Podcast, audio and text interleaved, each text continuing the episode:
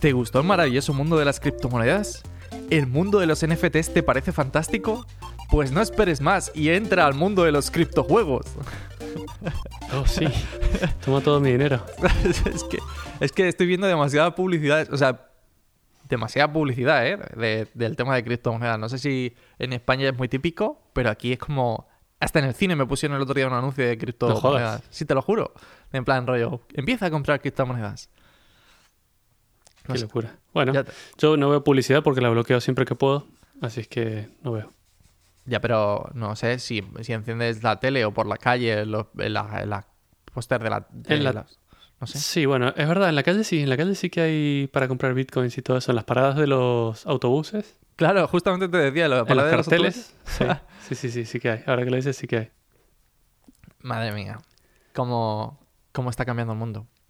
Vale, pero ahora sin bromas, lo del tema de los criptojuegos, puede ser que hayas leído no hace mucho titulares parecidos como puedes ganar dinero jugando a videojuegos. Sí, sí, algún amigo me pasó algún link también como, toma, juega esto y ganas alguna criptomoneda exótica mientras Claro. juegas. Pues, vale, o sea, aunque la gente, o sea, yo creo que la gente tiene, tiene un poco de confusión en esto, ¿vale? Es decir, simplemente que hay una cosa que ya han estado ganando dinero, que son los eSports, ¿vale? Que son juegos competitivos de, de alto nivel y a los jugadores se les, se les paga bien, ¿eh? Se les paga billetes. y de hecho, yo pensaba que en el, en el pasado eh, la gente de, no sé, tú le preguntas a un niño y decía, yo quiero ser como Raúl, ¿sabes? Como el del jugador del Madrid, ¿sabes? Y, y ahora te, te pueden responder, yo quiero ser como, como el Joyas, que es un jugador de, del LOL, de, de Madrid Lions, ¿sabes? No sé. Probablemente gane más que Raúl. Seguramente gane más que Raúl ahora mismo, sí, seguramente. Y, pero no, estoy hablando de los videojuegos, los criptojuegos, que basan su lógica en blockchain, ¿vale? Muy, Eh, bien, muy moderno. Muy moderno, sí, sí. Está, está todo esto. ¿Te acuerdas lo que es la blockchain? Porque. ¿Tú, tú te acuerdas, Mato? Creo que lo explicaste tú. Sí, yo me acuerdo. Lo que no me acuerdo es en qué episodio lo hablamos, pero hay un episodio del podcast en el que lo hablamos. No, te, no te lo vas a creer. O sea, es decir, porque es que ayer, claro, revisando esto, dije, ¿en qué capítulo, en qué episodio del podcast lo hablamos? En el, en el número 9, por si alguien lo quiere No jodas. revisitar. En el 9, sí, sí, sí. No, no, no, que nadie, no, que nadie vaya al episodio 9, que debe ser terrible. Tiene cuatro años ese episodio, tío. Criptomonedas y blockchain se llama. Podríamos haber hecho caso a nuestras predicciones y comprar cosas, ¿no? Seríamos millonarios a día de hoy. Bueno, sería más, no sé. De hecho, creo que en ese capítulo mencionamos u- o sea, varias cosas que quería comentar, que es simplemente lo de prueba de trabajo y cómo esto eh, había cambiado un poco a, a proof of stake, a prueba de, de- no sé cómo llamarlo, como prueba por participación, ¿vale? Sí, Eh, O sea, es como se traduce en la Wikipedia, aunque no... Es verdad que es así, pero queda un poco raro, ¿no? El nombre, pero bueno. El, para el que no se acuerde, voy a hacer un pequeñito repaso. El- la blockchain es una estructura de datos que guarda una serie de transacciones. Ya está, eso es todo. Es decir, es verdad que las guarda de una manera criptográficamente segura. Y em, normalmente esta, esta blockchain está distribuida por muchísima gente y que tiene unos mecanismos de consenso, que es lo que se conoce, por los que se pueden generar nuevas transacciones o lo que se conoce como nuevos bloques que contienen transacciones. Y por eso lo de blockchain, porque es una cadena de bloques y los bloques contienen transacciones. Y entre esos mecanismos estaba lo de prueba de trabajo, que es donde todo el mundo intenta realizar una, una serie de operaciones matemáticas que llegan a un resultado y entonces el primero que llegue pues es el que dice, hey, tengo un bloque nuevo para, para poner aquí. El, también conocido como minería de bitcoins. Tal cual, efectivamente. Y el, por ejemplo, la, la minería de bitcoins eh, busca una operación que es un hash que empiece por 19 ceros.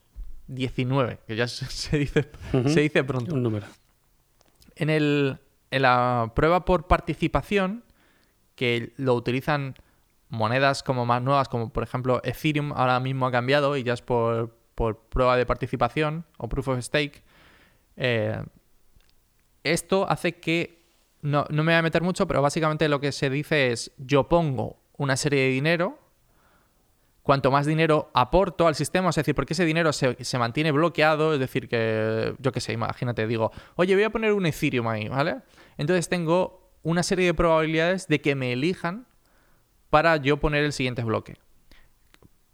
Eh, dato que se me ha olvidado decir es que los bloques, cuando tú pones un nuevo bloque, recibes una recompensa. Recibes una recompensa en, en- en formato eh, moneda, criptomoneda. Entonces, digamos que cuanto más dinero aportes, más dinero, o sea, cuando más dinero bloquees para el sistema, más dinero puedes llegar a recibir a cambio porque más bloques puedes llegar a, crear, ¿no?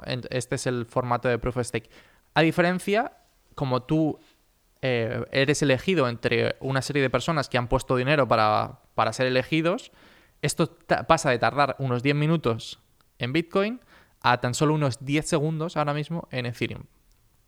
Claro, esa era la, la limitación más grande que tenía Bitcoin, que las transacciones no son confirmadas hasta pasado un buen tiempo, que pueden llegar a ser incluso un par de días en el peor de los casos. Entonces, claro, el proof of stake lo que hace es, como, como es la frase en inglés de poner tu dinero donde está tu boca o una cosa así, es como, Put your, put Eh, your money where your mouth is. Sí. Sí, es como, ok, yo soy fiable y aquí pongo mi dinero que lo demuestra. Si alguien me pilla que estoy eh, intentando falsificar transacciones, se quedan con mi dinero directamente. Tal cual. Entonces, eh, el riesgo más grande que yo tengo es directamente perder dinero. Y no hay nada que nos duela más como seres humanos que perder dinero. Es Entonces, claro. Aunque sean Claro, pero bueno, ¿eh? es un sistema mucho más eficiente. Piensa que no necesitas toneladas de superprocesadores calculando cosas absurdas autoimpuestas. O sea, está muy bien la idea del proof of stake. Exacto. Y luego, por otro lado, tenemos desde tiempos inmemoriales, tenemos juegos online, juegos que se juegan en la web. No sé si te acuerdas tú de alguno de ellos. Yo, yo recordé tres ayer. A ver si te acuerdas tú de alguno. Uf, había, estaban los típicos de la granja que jugabas dentro de. Facebook o, o por ahí, que ibas cosechando cosas. Eh, El Farmville o así. Sí, sí, sí. Yo tengo, Bueno, tengo todavía un- algunos más antiguos, Mato. A ver si te acuerdas tú ¿Más de- del primero. El Habbo Hotel. Ese es un juegazo. Aunque no lo creas, estoy intentando montar un servidor de eso, pero está, está olvidado, no se puede, no se puede casi Recuperar. ejecutar. Claro. Sí, no se puede recuperar. Necesitas un servidor Windows y no me voy a poner a hacer servidores Windows. Pero lo Vale. quería montar en mi clúster de Raspberries y no lo he logrado todavía. Me gustaría que saquen alguna versión open source de hecha en otro, no sé, en algo que no sea Windows. Bueno, pues si, por si la gente que nos escucha es demasiado joven para recordar esto, ¿vale?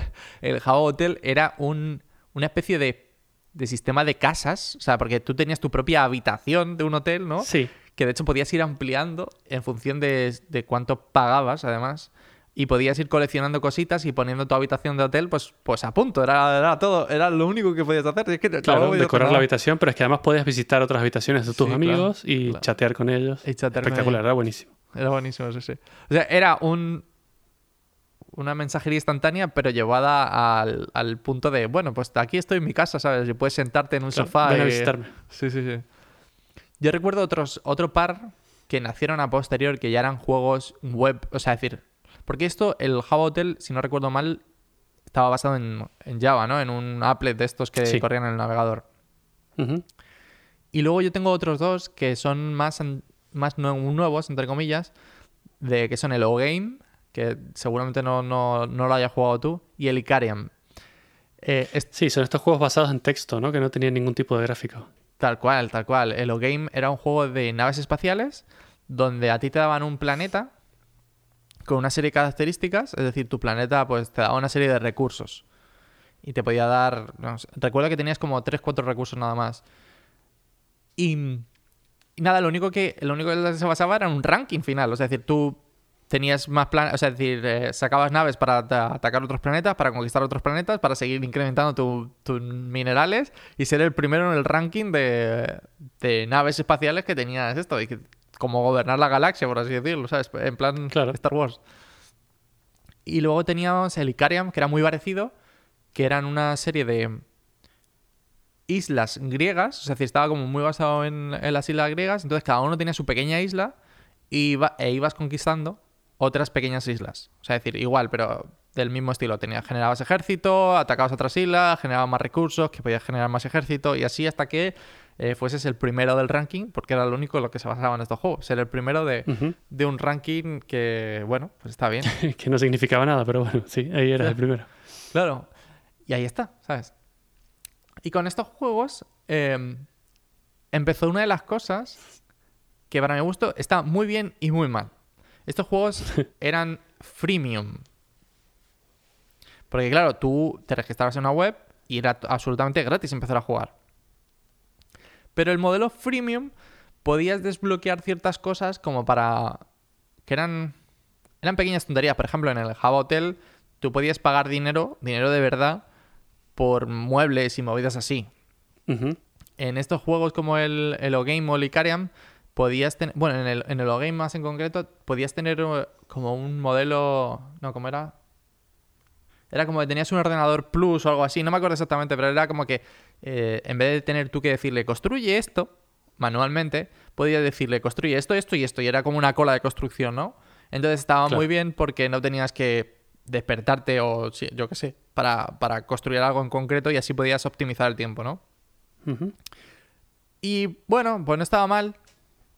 Porque, bueno, el que tenía dinero, pues se lo podía permitir. Oye, yo que en aquel momento tendría 10 y 15, 16 años, pues me levantaba, me ponía una alarma y decía, hostia, necesito construir esto. Me ponía una alarma, me, me conectaba al ordenador, ¿sabes? Y ponía lo que tuviera que construir y me volvía a dormir. Las prioridades. Prioridades, efectivamente. y luego, pero, pero todo este modelo se dirigió a una cosa que me parece todavía peor, ¿vale? Se- y nació, no sé si conoces el término pay to win. Sí, sí, sí, es muy famoso. Es como pagar para ganar. Lo que pasa es que no es un término oficial, ¿no? Es es un término Claro, claro. que ha acuñado la gente. Tal cual, efectivamente. Es decir, está, el modelo freemium es algo que, que las empresas, tú podrías decir tranquilamente, ¿sabes? En plan rollo, oh, no, nosotros utilizamos un modelo freemium. La persona entra gratis y luego ya si quiere paga. En el pay to win es algo que, que nace de los jugadores y, eh, empiezan por cosas de, que nacieron en este momento, que es, oh, vaya, eh, la gente está pagando por este ordenador plus que simplemente les permite construir cosas de seguido y que da una ligerísima ventaja, porque si tú pones una alarma, o sea, decir, no, no cambia absolutamente nada, ¿no? Eh, o sea, es decir, lo único que te ahorra es tu tiempo de vida, ya está. Claro.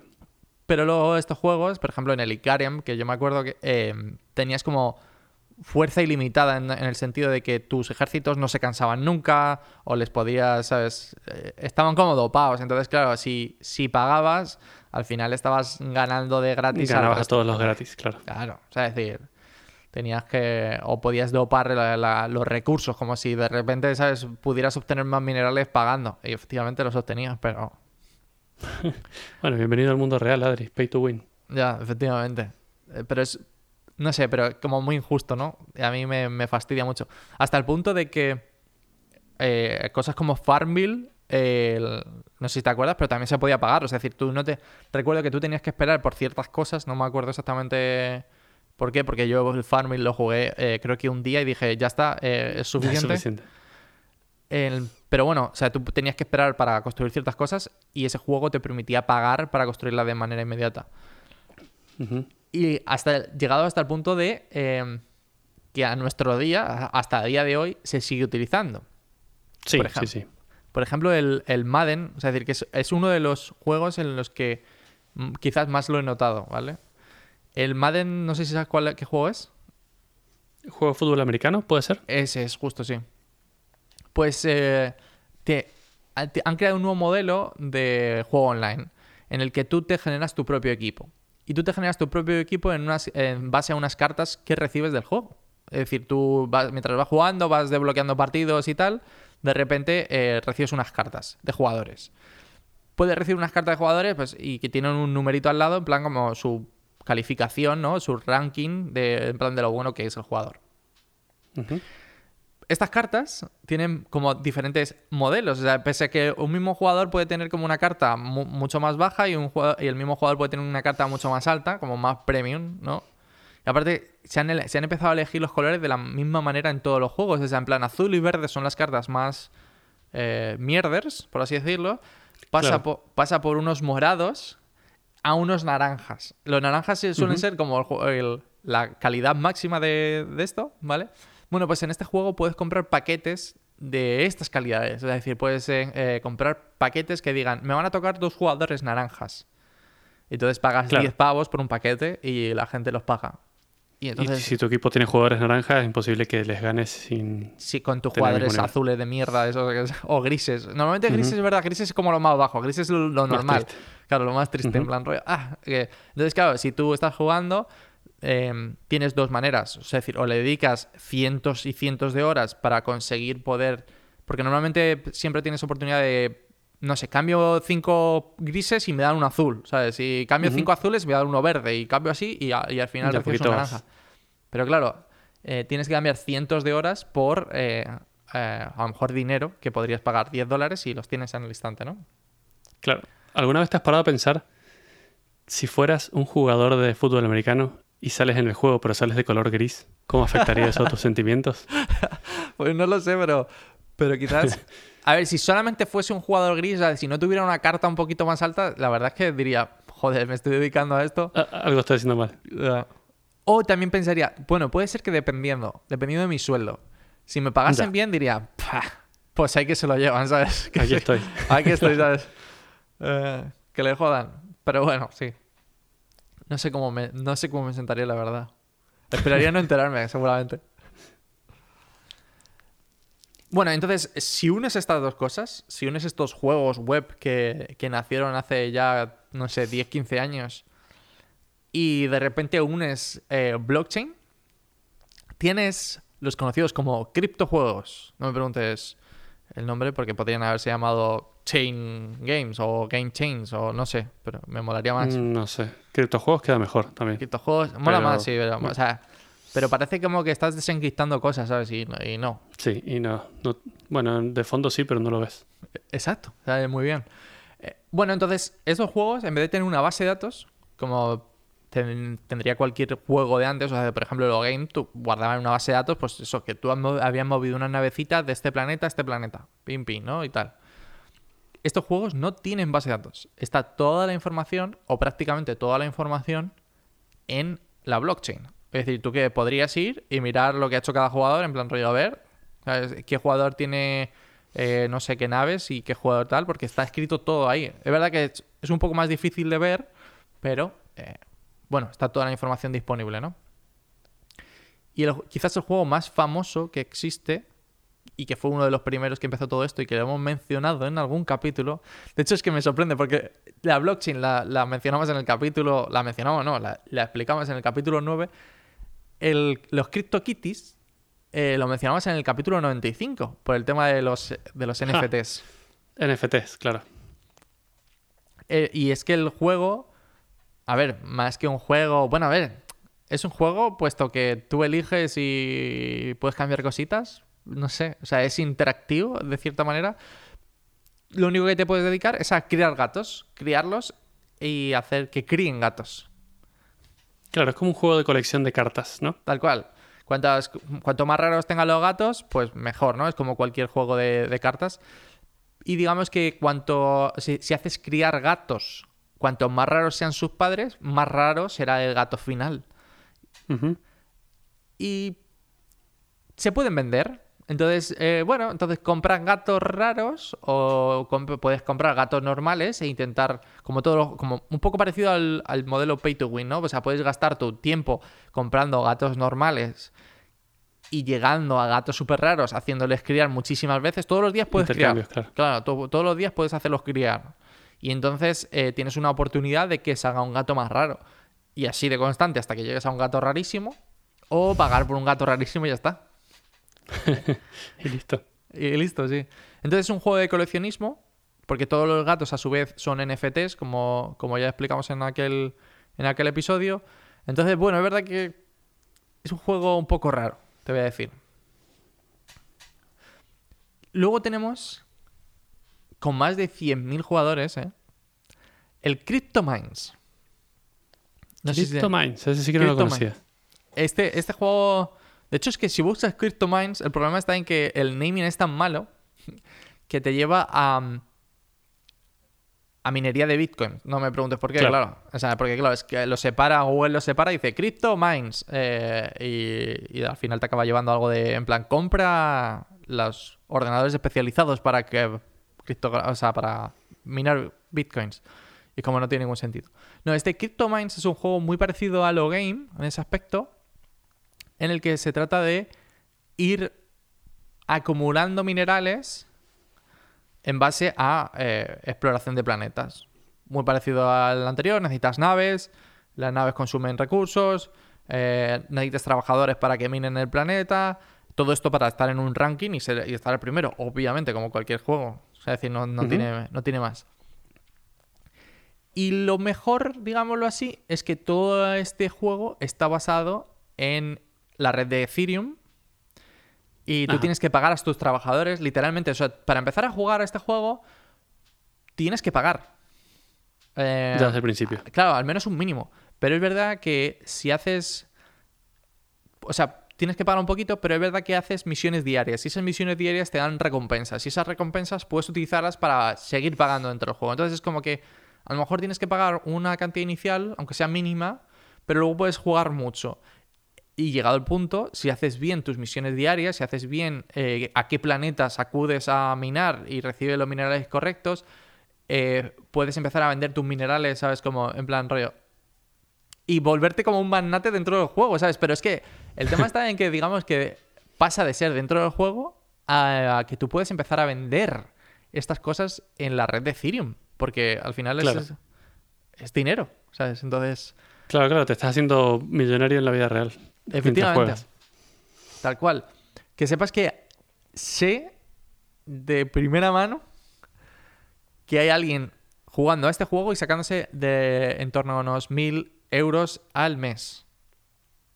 ¿Hay alguien que conocemos? Conozco yo. ¿Conoces tú? Bueno, muy bien. O sea, que me parece bien, increíble. entonces. O sea, de- me parece Sí, sí. increíble, ¿sabes? No sé, o sea, decir, pero bueno, Bueno, dependiendo de la cantidad de esfuerzo diario que le tenga que poner, también te digo. dos horas al día. Lo sorprendente. Pero luego, ahora te explicaré también un poquito más, a, o sea, decir, por qué, por qué le funciona tan bien. ¿Vale? Y el último juego, el último juego que te voy a explicar hoy, eh, es el que estoy jugando yo. Eh, he, pagado, he pagado 10 dólares para, para inscribirme. Porque esto.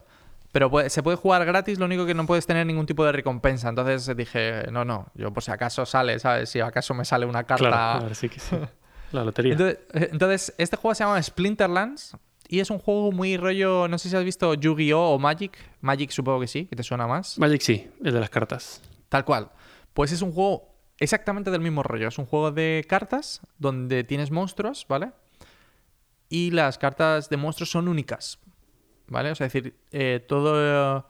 es verdad que todos los jugadores nacen... O sea, es decir, si juegas de esto con, con un mismo mazo al principio, pero las cartas de los monstruos son únicas, son NFTs, están en la red de Ethereum, ¿vale?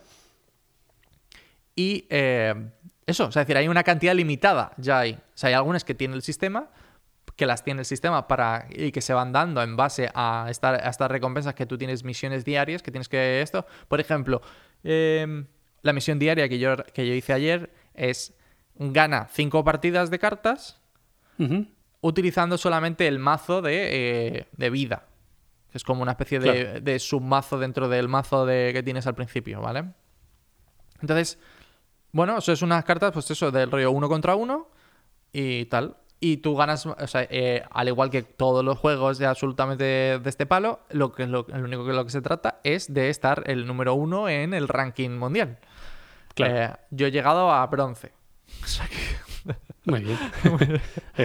¿Pero sigues pagando o solo un No, pago no, inicial y ya? solo es un pago inicial. Ah, luego podrías, eh, como todo, luego podrías seguir Claro. pagando por cartas. Y ahí es donde está, donde la gente está ganando ese dinero, ¿no? Es decir, donde eh, si yo hago una misión diaria, me toca una carta eh, en concreto, yo que sé, una carta que sea medianamente rara, yo puedo llegar a vender esa carta por, eh, ¿sabes? Por un dinero. Y te puedo decir que, el- no sé, el mercado que yo miré ayer es... eh, está ah, locura, es una locura, pero que no te haces una idea. A ver, te voy a decir, por ejemplo, eh, el mercado, a ver, market. Es que tiene una música y por eso lo tenía cerrado esto.